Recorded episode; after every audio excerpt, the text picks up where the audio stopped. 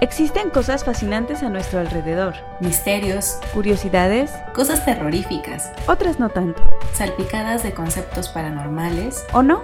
cosas muy humanas, Y algunas otras mundanas, sucesos, eventos, lugares. objetos. Somos Fanny Lima, Y Ami Pérez, transmitiendo desde Ciudad de México, y Berlín. así que prepárate. Ya estamos en, la, caja, de Pandora. Hola a todos, yo soy Fanny. Y yo soy Ami. Si ya nos han escuchado antes, les damos la bienvenida de nuevo y si es la primera vez que nos escuchan, esperemos que les guste este episodio. Pues nuestro tema de hoy eh, se centra en la ciudad luz, la ciudad del amor, que es París. Y pues este es su rostro más conocido, pero hay partes de París bastante oscuras. Una de ellas son los restos óseos de 6 millones de personas que descansan en las catacumbas de París. Nos emociona mucho este tema porque en realidad a mí y yo ya visitamos este lugar. Se trata de 800 metros de pasillos con paredes forradas de huesos humanos. Pero esta parte abierta al público representa solo el 0.5% de todas estas canteras subterráneas de París. Se estima que hay más de 300 kilómetros de túneles en total y hay muchos que no han sido cartografiados hasta el día de hoy. Eh, la visita de estas galerías fue prohibida, pero pues esta práctica ilegal todavía es común. Ahorita les vamos a contar a fondo un poco de eso.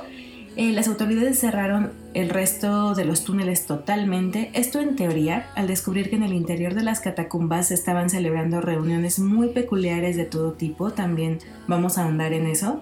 Este lugar en sí mismo tiene un aura de misterio significativa, por lo que pues en nuestra parada por París fue lo que nos llevó a, a visitarlo. En un inicio los alrededores de París estaban cubiertos por una llanura pantanosa y digo en un inicio, no en un inicio de la ciudad, esto habla como de hace unos 50-53 millones de años. Ya después comienza la erosión de la zona debido a una invasión marina, así que empiezan a formarse est estas canteras. Primero son a cielo abierto y ya después son pasillos subterráneos.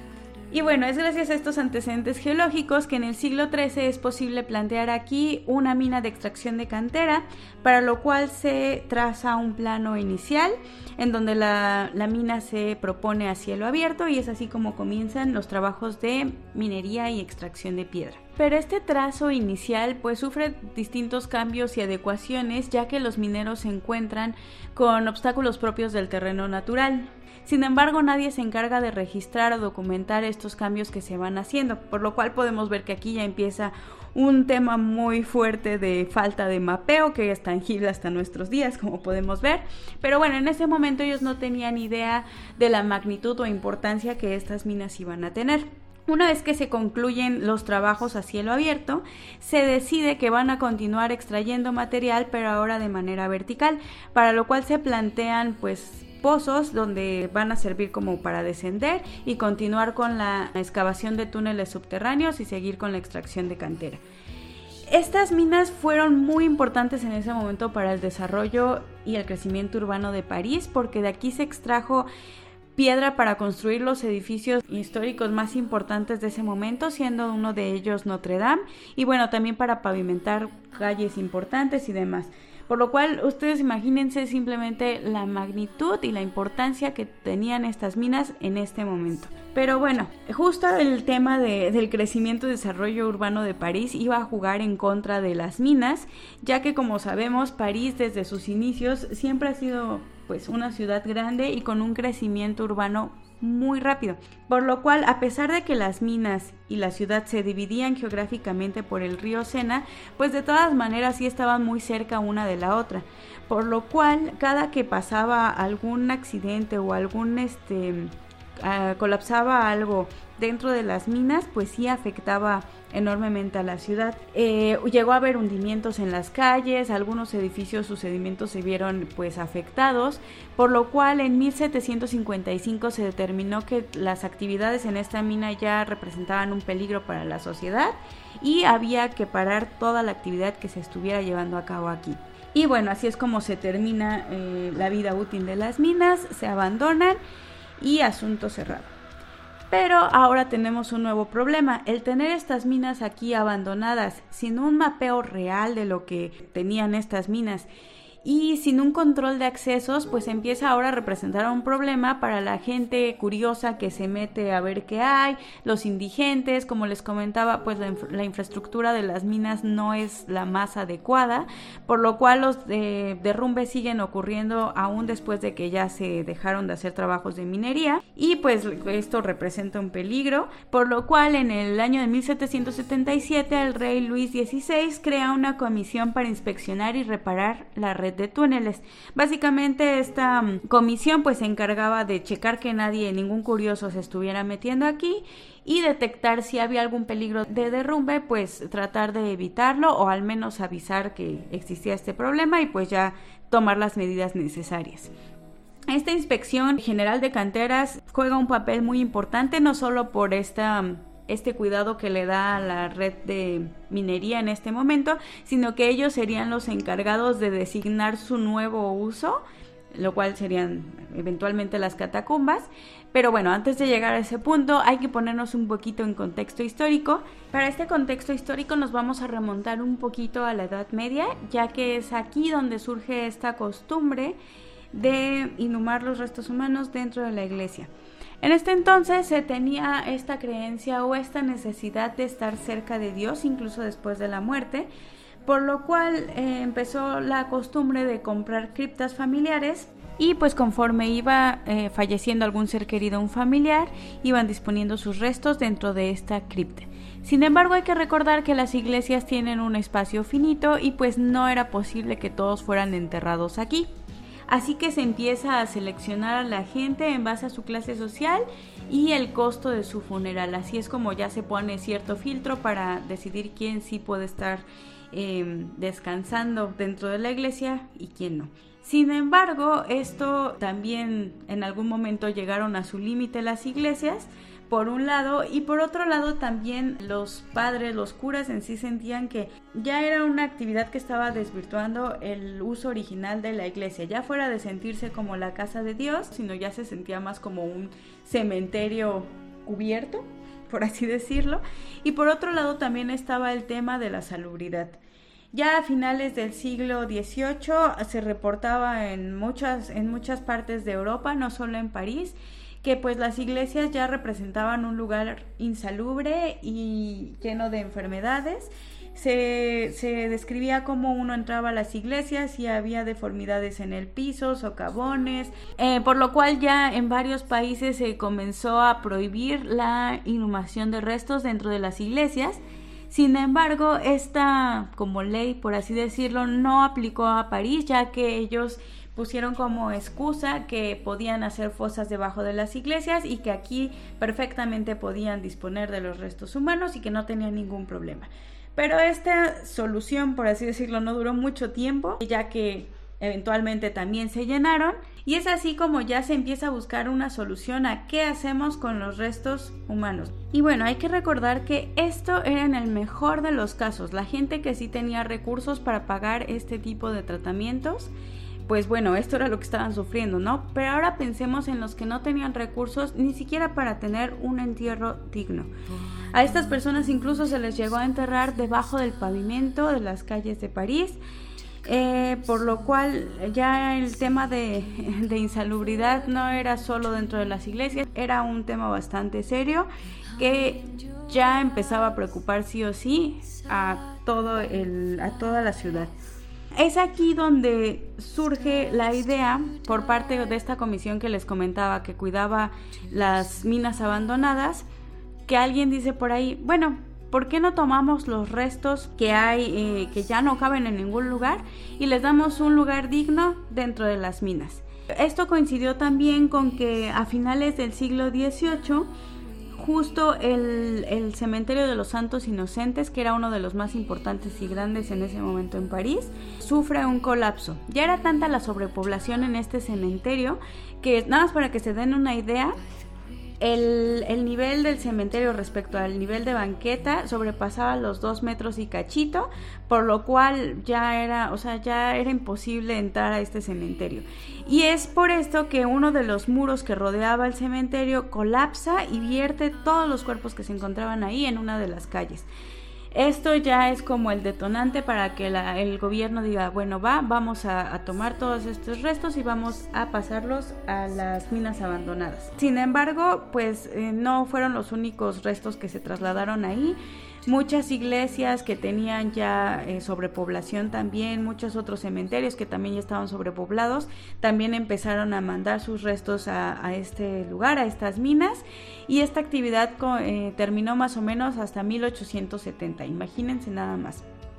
Pero bueno, en estos momentos cuando, cuando se empiezan a trasladar los restos de mm, los santos inocentes a las minas, no se pensó en una disposición especial, simplemente pensaron en lanzarlos por los pozos y pues ya como que no iban a estar ahí a la vista de toda la gente. Sin embargo, eh, este lugar, estas minas abandonadas se declaran como un osario municipal, el osario municipal de París, y es entonces cuando se le apropia el término mítico de catacumbas. Ya en este momento ya dejaron de ser las minas abandonadas y se convierten en las catacumbas, en referencia a las catacumbas de Roma.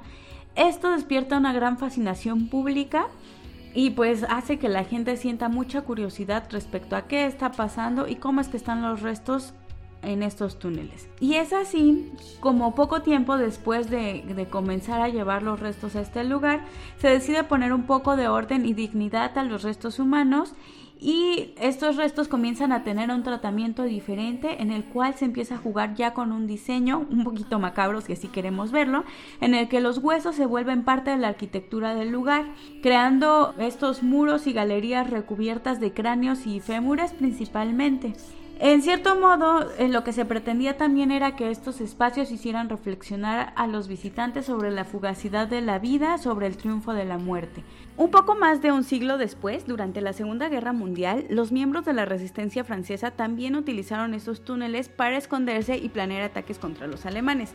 Pero pues obviamente no fueron los únicos que se les ocurrió esta idea y los alemanes también vieron su oportunidad de, plantarse ahí y también poner sus cuarteles para planear justo ataques. Entonces eh, algunos enfrentamientos se llevaron a cabo bajo tierra y pues esto forma como parte de la historia no contada de la Segunda Guerra Mundial que ocurrió en París. Posteriormente, un grupo de artistas anónimos buscó refugio en las catacumbas de París para poder producir su obra y hablar justo de estos enfrentamientos y de esta historia oculta de París. Eh, ellos no tienen realmente, bueno, ya hablando de temas artísticos, estos artistas que hicieron sus obras debajo de las catacumbas no tienen mucho interés realmente en que sus obras lleguen al público, ellos más bien quieren como plasmar lo que sucedió ahí, como la historia no contada de las catacumbas. Y también eh, su obra es un poco, eh, va un poco en contra del, del, consumismo, la masificación, y es como de todo esto de lo que ellos escapan, ¿no? Ellos buscan justo plasmar estos enfrentamientos, esta historia que nadie contó, es lo que ellos buscan. Que es un poco también como muy del espíritu de la resistencia, ¿no? Justamente, sí, entonces como que realmente han pasado cosas ahí, cosas históricas, pero pues no hay manera de llevar registro de esto ha sido muy, muy curioso.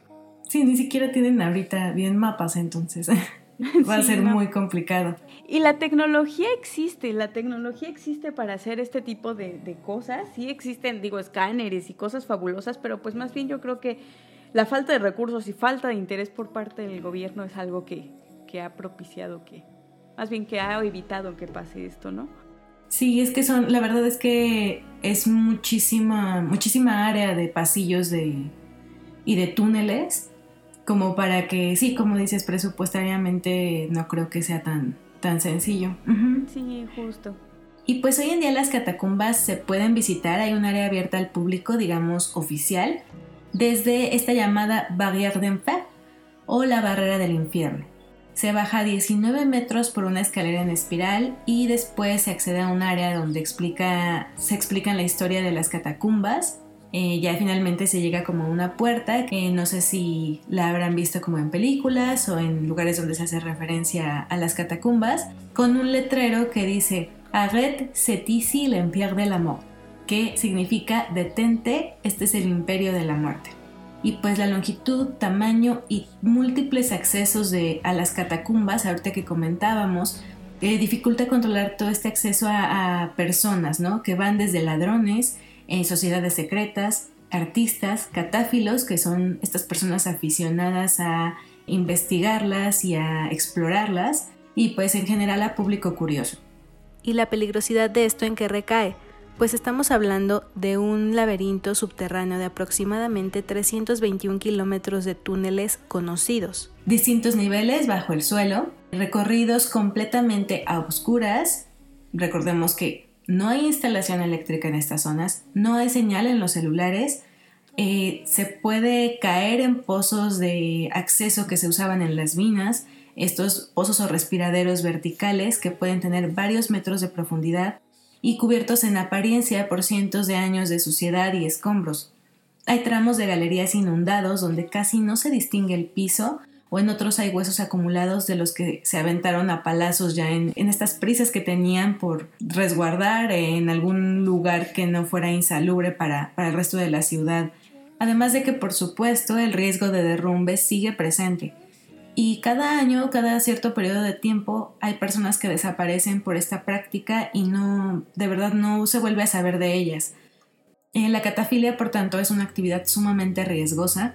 Hay muchísimos riesgos aparte de los que ya mencionamos y aparte es muy probable pues que se queden sin baterías en las linternas. Es muy difícil orientarse abajo. No hay absolutamente nada de luz ni una manera como de, sí, tener como este tipo de orientación a la que estamos acostumbrados y sobre todo recordemos que hay muy pocos tramos cartografiados, se puede morir por inanición o por hipotermia, porque también abajo se está a una temperatura de 13 grados centígrados, sea invierno o sea verano. Que de hecho también hay gente que entra en, o sea, quitando los curiosos, los, los este, ¿cómo se llama? Toda la gente que entra por gusto, también hay gente que entra meramente porque el clima es más agradable ahí adentro que afuera en verano. Sí, entran como para refrescarse, también como hay tramos inundados. Qué asco, pero sí lo usan prácticamente como de alberquita. Para refrescarse, sí, exacto. Y sí, desde que se prohibió el acceso a la zona, sí hay una policía especial que patrulla las catacumbas.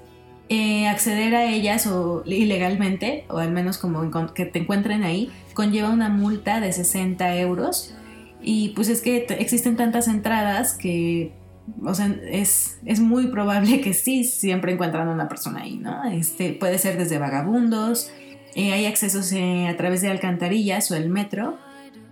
Hay un caso muy peculiar eh, que ocurrió en 2017 y fue que tres adolescentes fueron rescatados, pero del área turística, ni siquiera de algún área ilegal. Pasaron tres días en su interior perdieron el sentido de la orientación y los encontraron con síntomas de hipotermia. Y esto estamos hablando como de una zona que más o menos es está controlada y sobre todo señalizada, ¿no? Entonces es muy extraño. Aquí lo mismo, este, ya, ya tenían estos síntomas de hipotermia. Los pasillos de estas cámaras funerarias les digo que pueden llegar a unos de 13 a 15 grados centígrados para encontrarlos se organizó un operativo de rescate con perros rastreadores que tardaron cuatro horas en dar con ellos y esto es en un área, como dice, bien dice Amy, controlada. ¿no? Entonces... Sí, no, también justo eh, investigando sobre el tema y recopilando nuestra información, también sé que esta policía tiene la consigna de en cuanto detectan que hay un, un acceso no, no este, un acceso ilegal no registrado, lo sellan. Lo sellan. No, no se ponen a investigar quién entró, quién no entró, shalala, simplemente lo sellan. Y eso también es súper peligroso, pero justo es una discusión que, que tenía con, con un amigo que pues no, entendemos que es algo peligroso y algo que no debería estar haciendo la gente, pero tampoco es como para que los selles y ya no los rescates, pero por el otro lado también está el tema de que no hay suficientes recursos y que probablemente el hecho de entrar a buscar si alguien se metió por ahí o no implicaría que más gente se pone en peligro, más gente podría perderse, no sé, es como un dilema muy fuerte y pues sí se me hace algo bastante extremo el hecho de encontramos una nueva entrada y la sellamos, pero pues así es esto, así que chicos, si un día van, por favor, tengan cuidado si lo hacen con por medio de los túneles ilegales. Sí, de preferencia no. de preferencia como el acceso público, porque sí, como decía a mí, es un tema muy controversial. ¿Qué pasa también si se expone también a estos estos policías o estas personas que se encargan de, resguardarlo es demasiado, pues sí, demasiado eh, peligro para ellos. Riesgoso. Y bueno, hablando de los túneles prohibidos y las entradas prohibidas, pues son túneles de los cuales no se, no se tiene un registro real y tampoco se tiene como control en cuanto a los accesos que hay. Pues es el escenario perfecto para varios personajes interesantes. No solo entran indigentes, no solo entran curiosos a ver qué hay, también entran algunas personas eh, a filmar películas porno. También se cree que es el lugar donde se llevan a cabo varios rituales satánicos, rituales paganos, misas negras.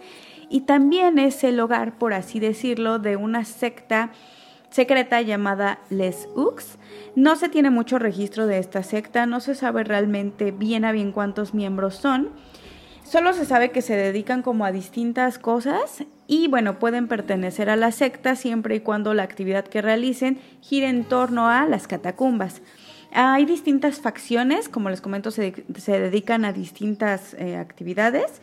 Una facción se dedica a montar fiestas eh, underground, donde llevan DJs, llevan música, luces, alcohol, drogas incluso, y bueno, ya se encargan de hacer estas fiestas para sus miembros y todos los curiosos que logren contactarlos. Y por otro lado hay otras eh, facciones, otra de las facciones se dedica a la restauración de las obras que podemos encontrar dentro de estas, eh, de estas catacumbas no exploradas, de esta zona no explorada más bien.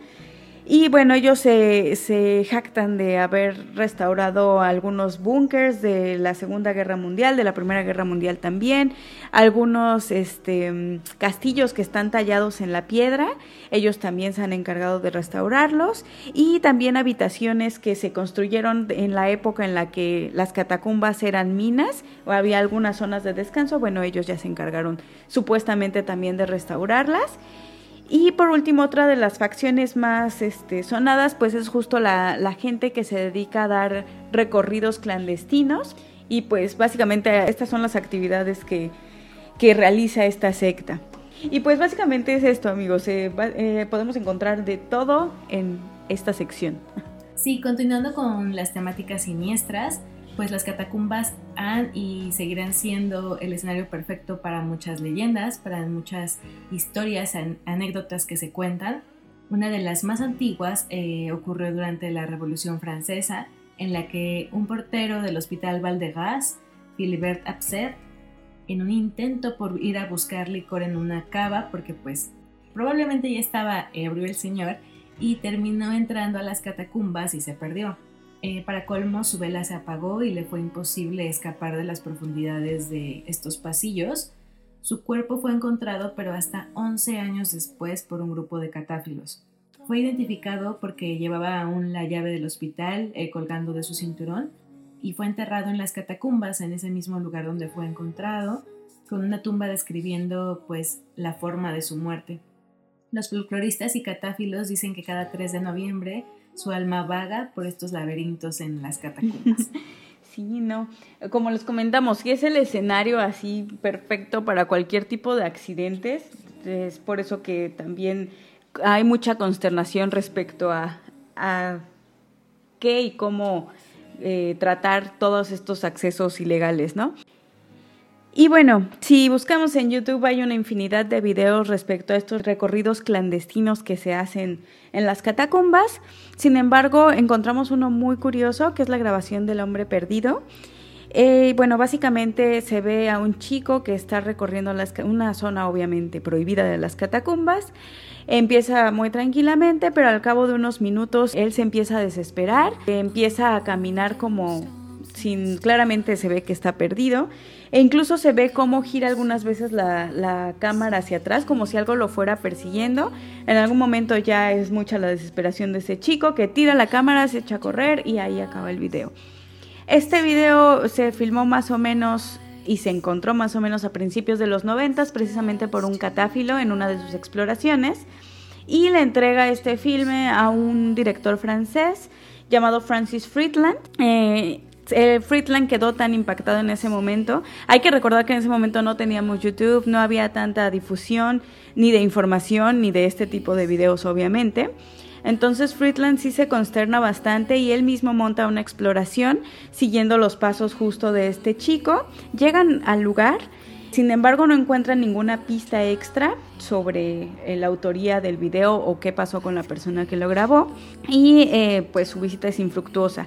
Unos años después se le hace una entrevista a este director acerca de esa experiencia o si tiene algo más que aportar al tema y él se rehúsa a hablar, de hecho comenta que esta fue una experiencia bastante desagradable y que desearía como no volver a tocar el tema. En un inicio se creía que esta, este video era como falso o que incluso era para promocionar algún filme o alguna película, eh, pero pues también ya han pasado 20 años y pues nada más ha girado respecto al video, excepto pues el video en sí mismo. Pero pues no hay como la suficiente información ni para desacreditar o acreditar el video, por lo cual nos causó mucha curiosidad por, su, por la temprana edad en la que se filmó y por el hecho de que no haya surgido más como información al respecto. Sí, justo por esta historia, eh, debido a que en el video pareciera que alguien o algo está persiguiendo al chico en, algunas, en algunos momentos o que alguien le está hablando al chico porque, pues sí, no se ve nada, pero parece que está huyendo. Y justo vinculado a esta historia, eh, surgió la leyenda de que después de medianoche pareciera que las paredes de las catacumbas empiezan a hablar y que hay voces de que intentan eh, persuadir y convencer a la gente de aventurarse más y más profundo en ellas hasta que no logren escapar. Por otro lado, en 2004, un grupo de oficiales de policía estaban explorando un área de las catacumbas restringida del acceso público bajo la plaza de Trocadero, que es justo junto a la Torre Eiffel, es cerca de un área pública muy conocida. Y empezaron a descubrir también cosas muy extrañas, pero estas cosas extrañas van en otro sentido. Eh, primero encontraron un sistema electroacústico con ladridos pregrabados.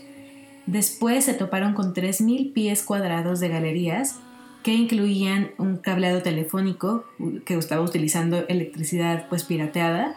Em, encontraron también un bar, un área con sillones, un taller, un lounge e incluso un cine con lugar para 20 personas. Los asientos del cine habían sido tallados en las piedras de las catacumbas.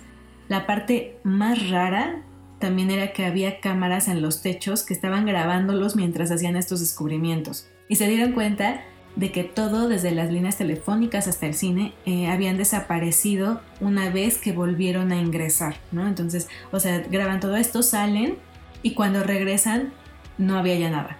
Solo una nota que decía Ne cherche pas, que significa no busquen, ¿no? O no sigan buscando.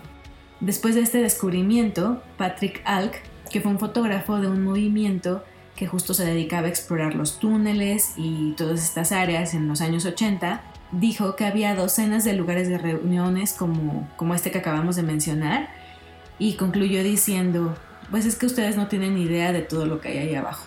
¿No? Este no dio más declaraciones, pero justo como que este comentario pues fue fue muy extraño. No, y justo que complementa como lo que comentábamos de los UX, posiblemente sea producto de una de estas facciones que hacen distintas cosas ahí abajo. sí, probablemente. O sea, hay de tanto ahí que en realidad eh, no solo es peligroso entrar a estas áreas ilegales como por el hecho simplemente de perderte, sino no sabes a quién te puedas encontrar ahí. Incluso se comenta que de los mismos, la misma gente que habita ahí, puede que a algunos em, no les agrade tanto que vayas e incluso si te ven con cámaras o bueno, si te ven que claramente no eres de ahí, se pueden comportar un poco agresivos contigo. Sí, también. Sí, entonces es algo peligroso. Mm, quitemos, dejemos de lado un poco el tema sobrenatural, sino por sí mismo también es un, lugar un poquito hostil. También las catacumbas por sí mismas, eh, justamente como por ser un lugar tan impresionante, han tenido un impacto en la cultura popular, en la literatura y en el cine.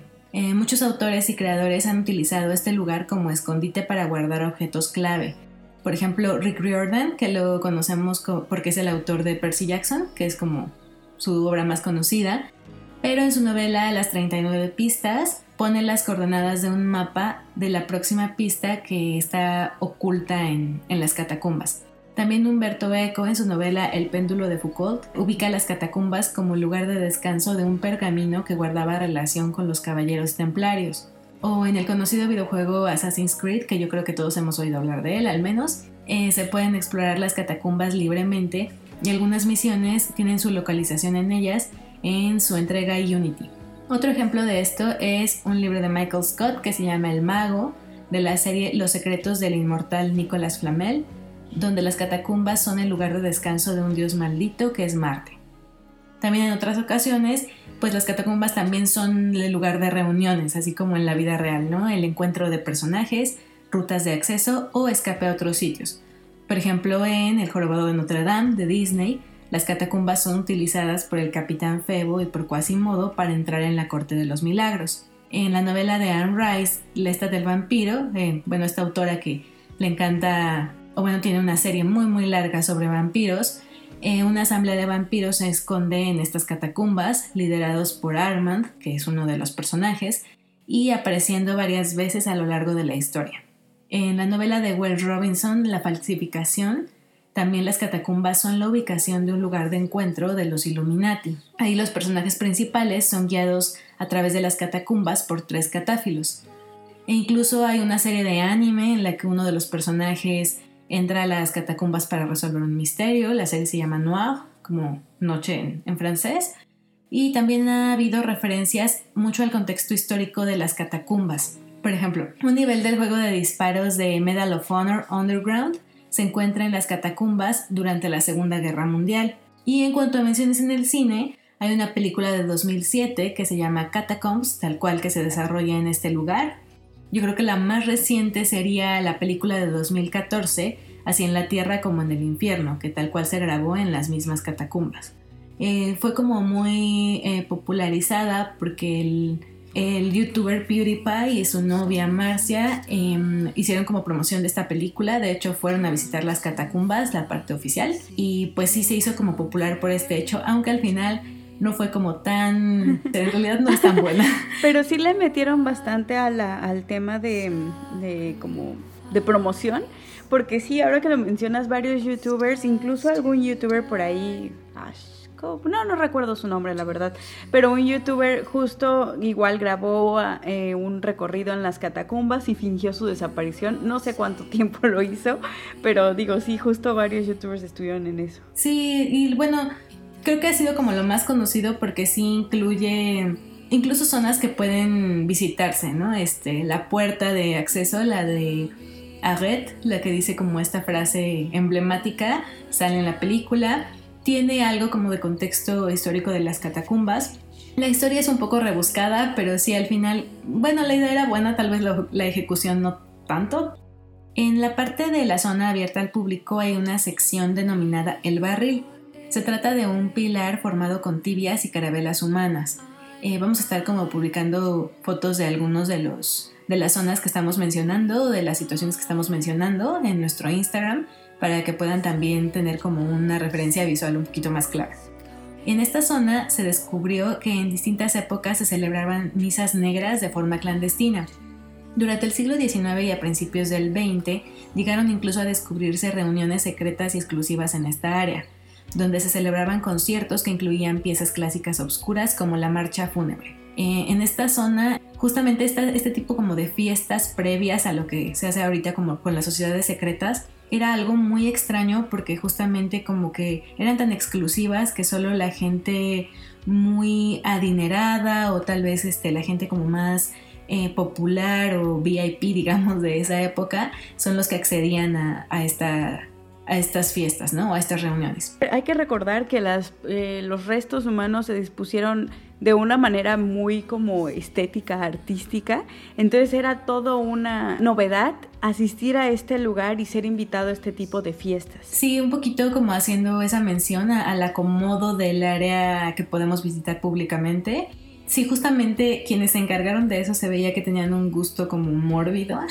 Tienen también como varias citas, bueno, que hacen mención a la muerte. sí, todo como con este gusto en especial como por estas cosas oscuras.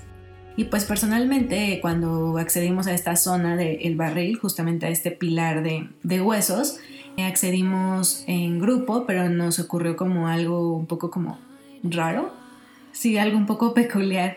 Eh, para toda la visita al área oficial de las catacumbas, te proveen como de una audioguía, ¿no? Entonces, este, en cada sección está muy bien organizado, en cada sección pues tiene como el número correspondiente a la pista de, audio, entonces pues vas escuchando más o menos pues a qué se va refiriendo, ajá, o a la explicación. Entonces estábamos en esta zona, ah, les doy un poquito de contexto, en realidad en, esta, en toda el área, en toda la visita de las catacumbas, está prohibido el uso de fotos con flash, o también de linternas, o la, linterna sobre todo del celular, que es como muy dañina para, para los huesos, puede irles pues y deteriorando progresivamente. No éramos demasiados en el grupo, pero pues siempre hay personas que se amontonan, que empujan, estaban usando pues este flash y las luces sin importar las indicaciones. Entonces preferimos dejarlos pasar, eh, nos quedamos como al final de todo el grupo, incluso nos quedamos eh, rezagados y pues empezamos a, tener el recorrido, digamos, de manera completamente pues solos, ¿no? Em, llegamos a esta sección del barril y estábamos escuchando los audios que se hacen en esta zona, justamente la parte que recién mencionamos, ¿no? Que aquí se hacían misas negras y los conciertos oscuros. A mí se encontraba sin el audio, ella no lo había oído, y estaba más bien dedicándose a tomar fotos alrededor del pilar, ¿no? Justamente como de, de estos huesos. Justo, íbamos tres personas en este momento. Como les comenta Fanny, ya nos habíamos quedado rezagados, por lo cual ya teníamos como el espacio para nosotros solos, por así decirlo. Y yo soy una persona que saca muchísimas fotos porque o no me gusta el ángulo o no salió bien la iluminación. Y como les comentamos, era realmente un lugar difícil de fotografiar por la, por el, limitante de, de, la iluminación, ¿no? Sin embargo, nos las arreglamos, sacamos varias fotos interesantes que vamos a publicar. Y justo una foto que saqué, sale el barril precisamente. Y en una esquinita de la foto se ve como una mano, como con una chamarrita, no sé, como si alguien se hubiera atravesado. Pero, y de hecho creí que era Fanny hasta que le mostré, le dije, oh, te atravesaste en mi foto o algo así. Y justo checamos, pero la manguita de, de la mano que sale es, era de otro color de la ropa que traíamos. Nosotros íbamos en... Creo que era azul. Justo, nosotros íbamos de colores grises y la mano que sale es como una manga de color azul.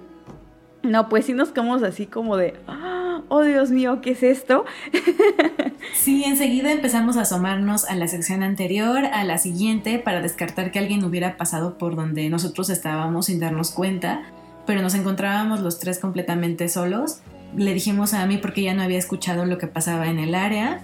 Eh, de verdad, así descartamos que hubiera sido uno de nosotros, eh, que hubiera pasado alguien de staff, no había tampoco accesos como para estas zonas, digamos, como de nada más como para asistentes, digamos, no había tampoco, entonces este, pues mejor nos, nos fuimos y mejor alcanzamos al grupo, ya no nos quedamos como solos. Sí, ya no estuvimos como, ya no disfrutamos, no, sí lo disfrutamos, la verdad, pero justo ya no nos detuvimos tanto tiempo como en estos lugares solos, porque bueno, aquí esto fue muy curioso y era como un lugar como muy, donde teníamos muy controlado de dónde venía la gente y demás, ¿no?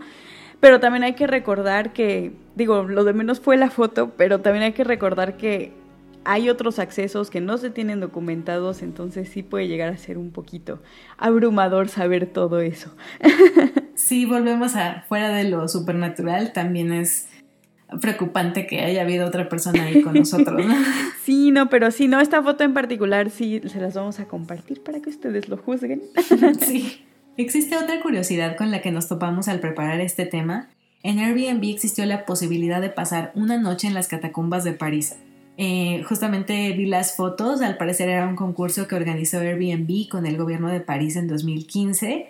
Eh, sí, era como una habitación acondicionada, había candelabros, trataron de poner como todo muy a la época en la que pues se, se fueron llenando perdón, los, las catacumbas de restos humanos. Pero pues sí, no, no sabría decirles que, en qué terminó ese concurso, pero fue algo muy peculiar. Y por otro lado, pues algunas eh, personas cuyos restos descansan en las catacumbas, que quería como hacer mención, son por ejemplo Charles Perrault, que fue el autor de cuentos como La Cenicienta, Caperucita y El gato con botas, eh, pues sus restos óseos se encuentran aquí. o Jean de La Fontaine, que es más conocido por las fábulas, estas fábulas de La Fontaine, seguramente las alguna vez las han escuchado. Son algunas de las personas que pues terminaron en este lugar. Y pues bueno, como podrán ver es un lugar lleno de mucha historia, de muchos sucesos bastante peculiares. Esperemos que les haya gustado muchísimo este episodio. Si ustedes también han visitado las catacumbas, las han visto en alguna película o, ubican otra referencia, por favor compártanosla. Y recuerden que también estaremos publicando fotos tanto de nuestra visita como de algunas situaciones y lugares a los que hicimos mención en este episodio en nuestro Instagram arroba en la caja de Pandora podcast. Y pues nos reunimos la próxima semana con ustedes en el próximo episodio.